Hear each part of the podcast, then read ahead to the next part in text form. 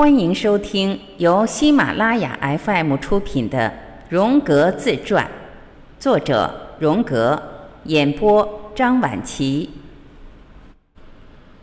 西格蒙德·弗洛伊德第三次播讲。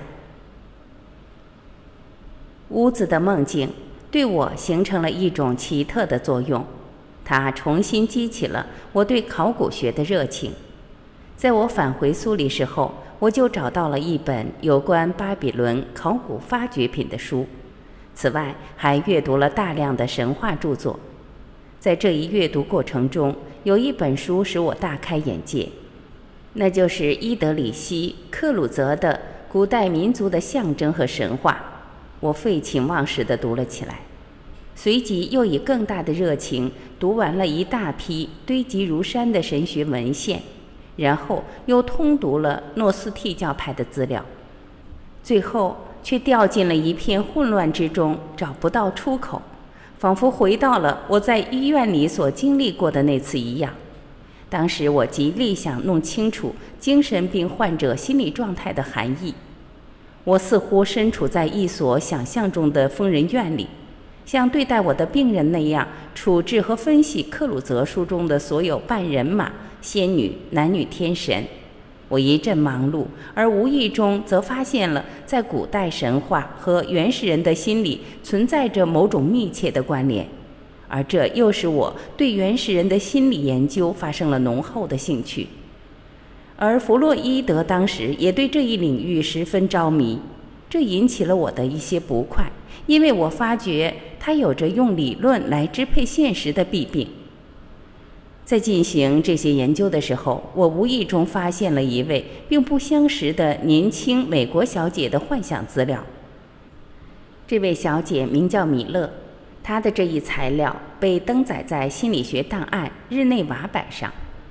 写作者是我所敬重和有着慈父般温情的我的挚友西奥多·弗洛诺伊。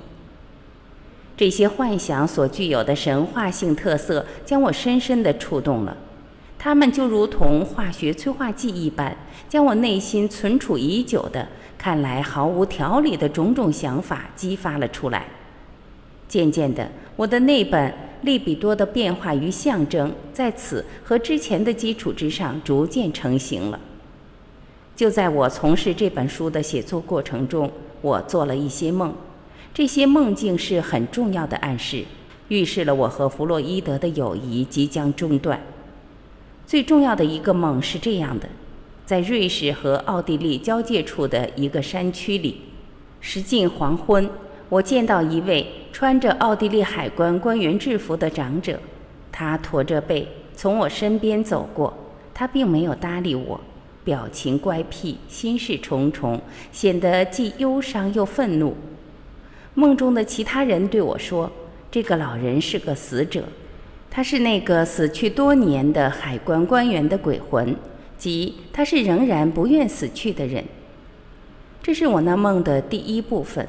我开始分析我的这个梦境，与海关相联系。我立即想到了“检查”这个词，而交界则一方面是意识和潜意识之间的交界，而另一方面则是弗洛伊德的观点和我的观点的界限。边境上十分严格的海关检查，我个人觉得是对分析的暗喻。一般来说，在边境海关接受检查时，人们的提包得打开，以便发现是否有违禁品。而在此过程中，潜意识的假设便被揭示了出来。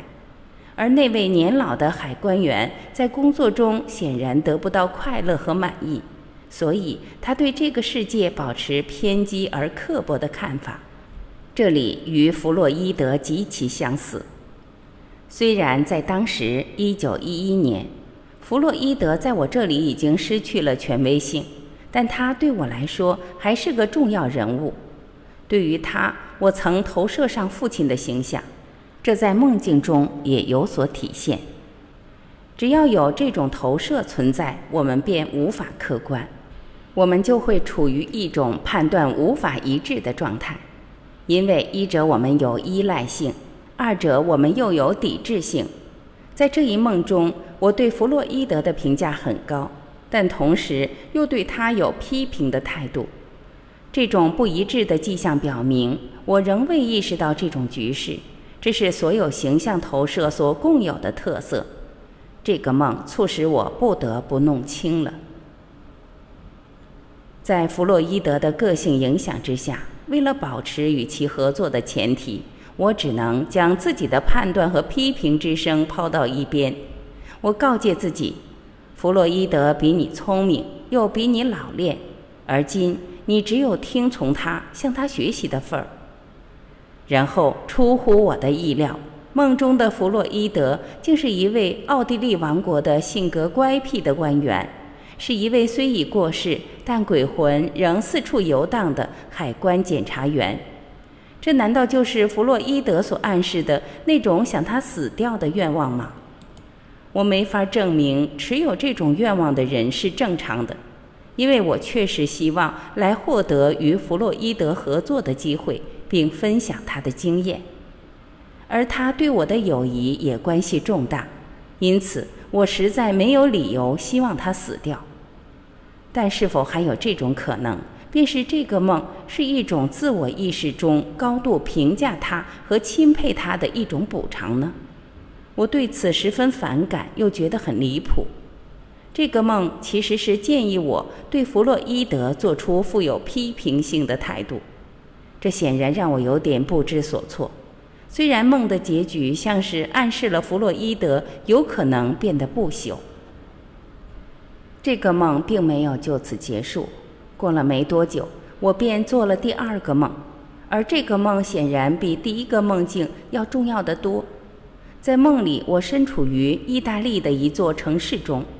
时值正午左右，约在十二点到一点钟之间，灼人的阳光猛烈地照射着狭窄的街道。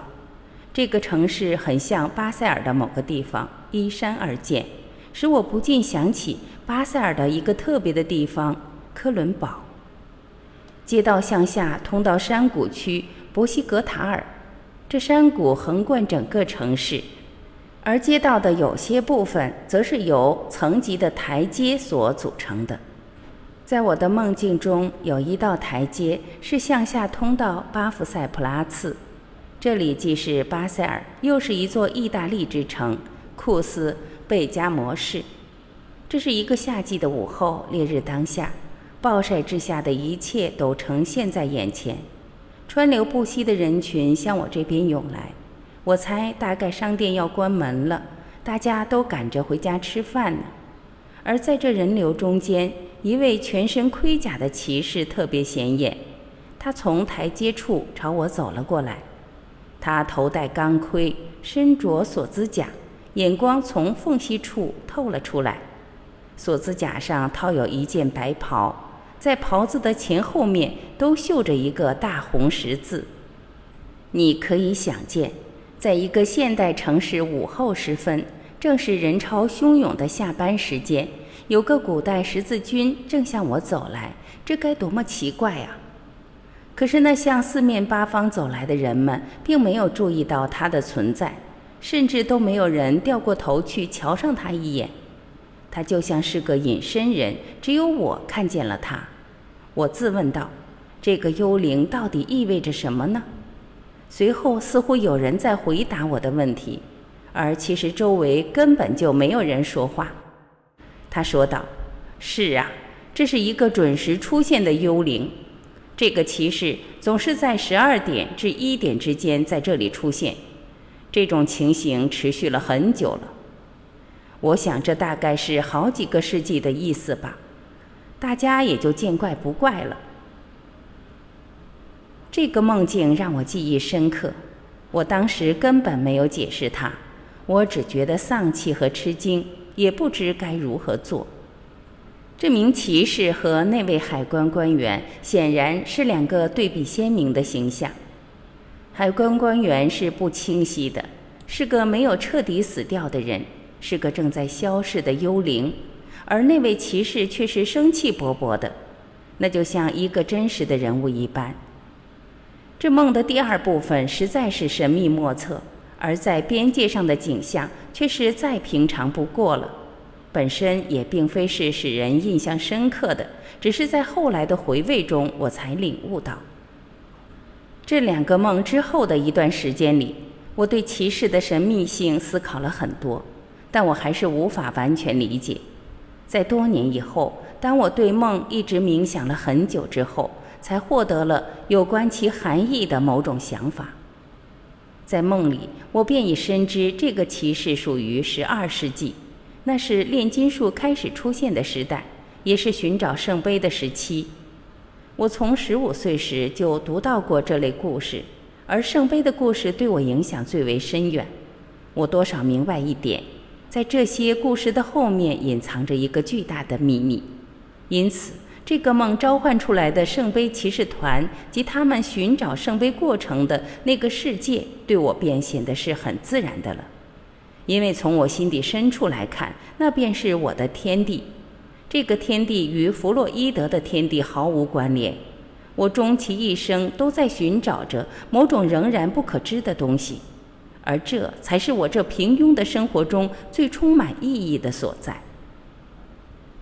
对我而言，这确实有一种极端的失落情绪，因为喜欢探索的头脑的努力研究的，并非是在心灵深处所发现的，而是极为熟悉的人情世故的考量。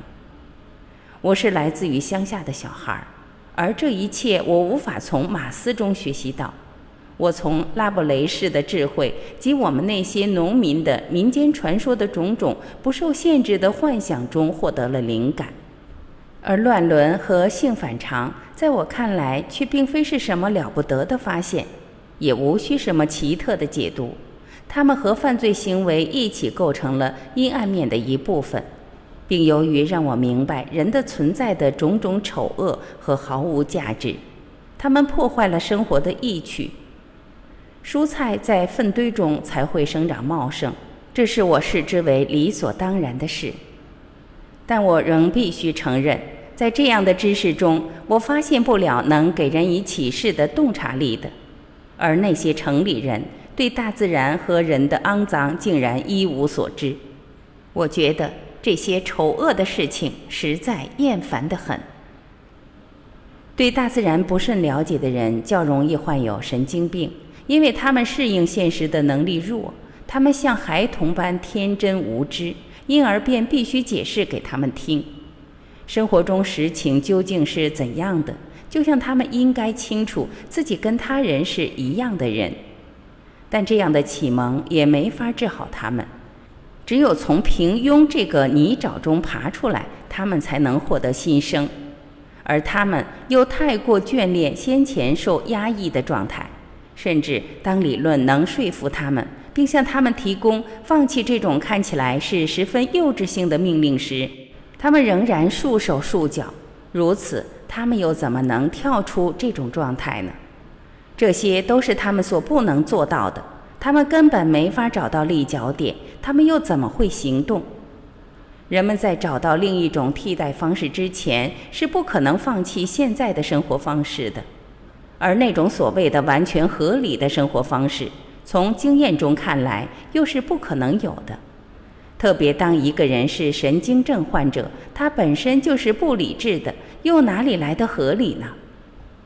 而今我终于意识到，为何弗洛伊德的个人心理学会对我产生如此强烈的吸引力了。我是如此强烈的想了解有关他那理智答案的真谛，而为了获得这个答案，我也准备好了做出应有的牺牲。而今我终于确认，弗洛伊德本人也有一种神经症，这病无疑是可被诊断出来的，因为他有着十分令人担心的表现。我在我们那次美国之行中便已发觉到了这点，而那时他还在教导我说，每个人都有点神经症，因此我们必须要宽以待人。不过我却不能就此而满足，相反。我更想知道一个人怎样才能避免神经症的发生。我深知若莲大师也无法对付自己的神经症，那么不管是弗洛伊德还是其门人都没法清楚地知道精神分析的理论与实践到底意义何在。因此，当弗洛伊德宣称他意图将理论与方法结合，还想让他们变为某种教条时，我再也无法与他同行了。我别无选择，只能与之切断联系。在我正在书写我的那本《利比多的变化与象征》里有关献祭这一章节的内容时，我便预估到，这本书的出版必将使我与弗洛伊德的思想越走越远，而我们的友谊也将宣告终结。因为我在这一章中会讲述利比多的观念上具有重大变革性的思想，还有我自己对乱伦的看法。以及其他许多我与弗洛伊德意见不同的看法，在我看来，只有在十分稀有的情况之下，乱伦才意味着个